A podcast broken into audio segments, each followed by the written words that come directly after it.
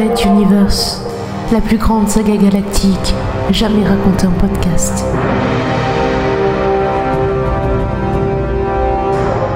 Cinquième chapitre.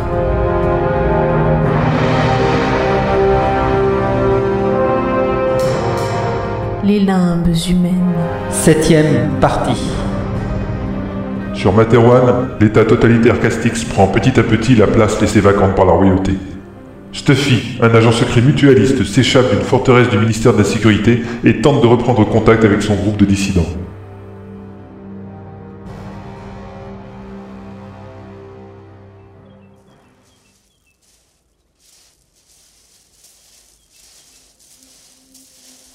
La lune perçait au travers de la pénombre par d'infimes traits de lueur éclaircissant ici une touffe d'herbe, ici une souche d'arbre. Stuffy progressait au cœur de la forêt, à la suite d'un homme vêtu tel un bûcheron qui déambulait au travers des feuillages et des taillis comme s'il n'existait pas. La quarantaine, un visage bourru d'homme rude au corps taillé dans le bois. Le bûcheron était un agent mutualiste, le contact envoyé à Stuffy en réponse à un message d'aide laissé sous un pont dans une fissure du béton bien précise. La réponse avait mis un mois à se préciser, temps durant lequel Stuffy, sous sa couverture de clochard vagabond, puis de vendeur de glace, puis de facteur, de policier, d'artistes gays et même de vieilles dames, avait parcouru les villes de banlieue et suivi journaux et actualités ou partagé des discussions de troquets ou de bars, pour se faire à l'idée de l'ampleur du changement politique en cours. Et il y en avait.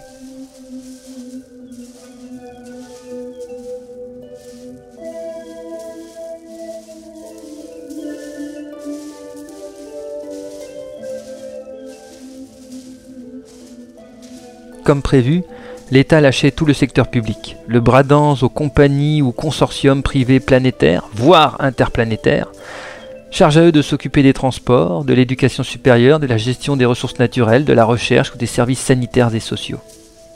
Par contre, la sécurité et l'armée, ainsi que la fiscalité, étaient renforcées. Au détour de quelques brèves extraites sur le réseau Planète, il avait appris que certains chantiers spatiaux étaient devenus en moins d'un an des zones militaires de construction de frégates et autres croiseurs de toutes sortes.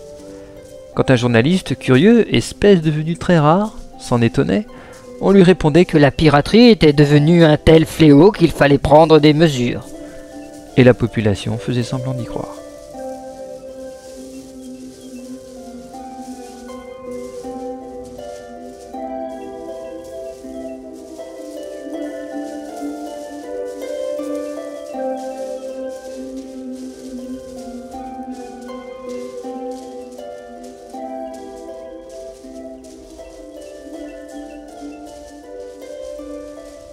Le sentier montait depuis deux heures et la pente s'accentuait. Malgré son entraînement, Stuffy commençait à éprouver de sérieuses difficultés pour suivre le rythme imposé par son guide. Certes, on ne parlait pas, pour raison de sécurité, mais il doutait que la montagne de chair devant lui ait su tenir une quelconque conversation.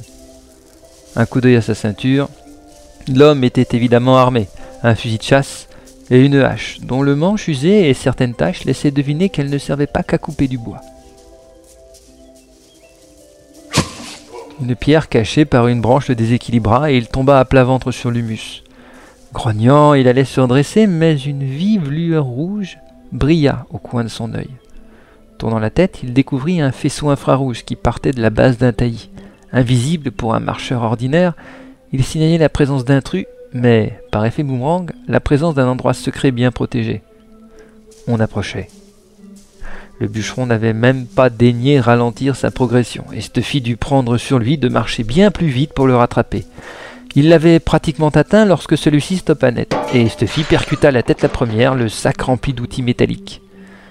Il recula sous le choc, grommelant en tenant son nez douloureux, mais se tut soudain. Tout autour de lui, des hommes en noir étaient apparus, porteurs d'armes automatiques luisantes sous la lune et pointés vers lui. Nous sommes arrivés, précisa laconiquement le bûcheron.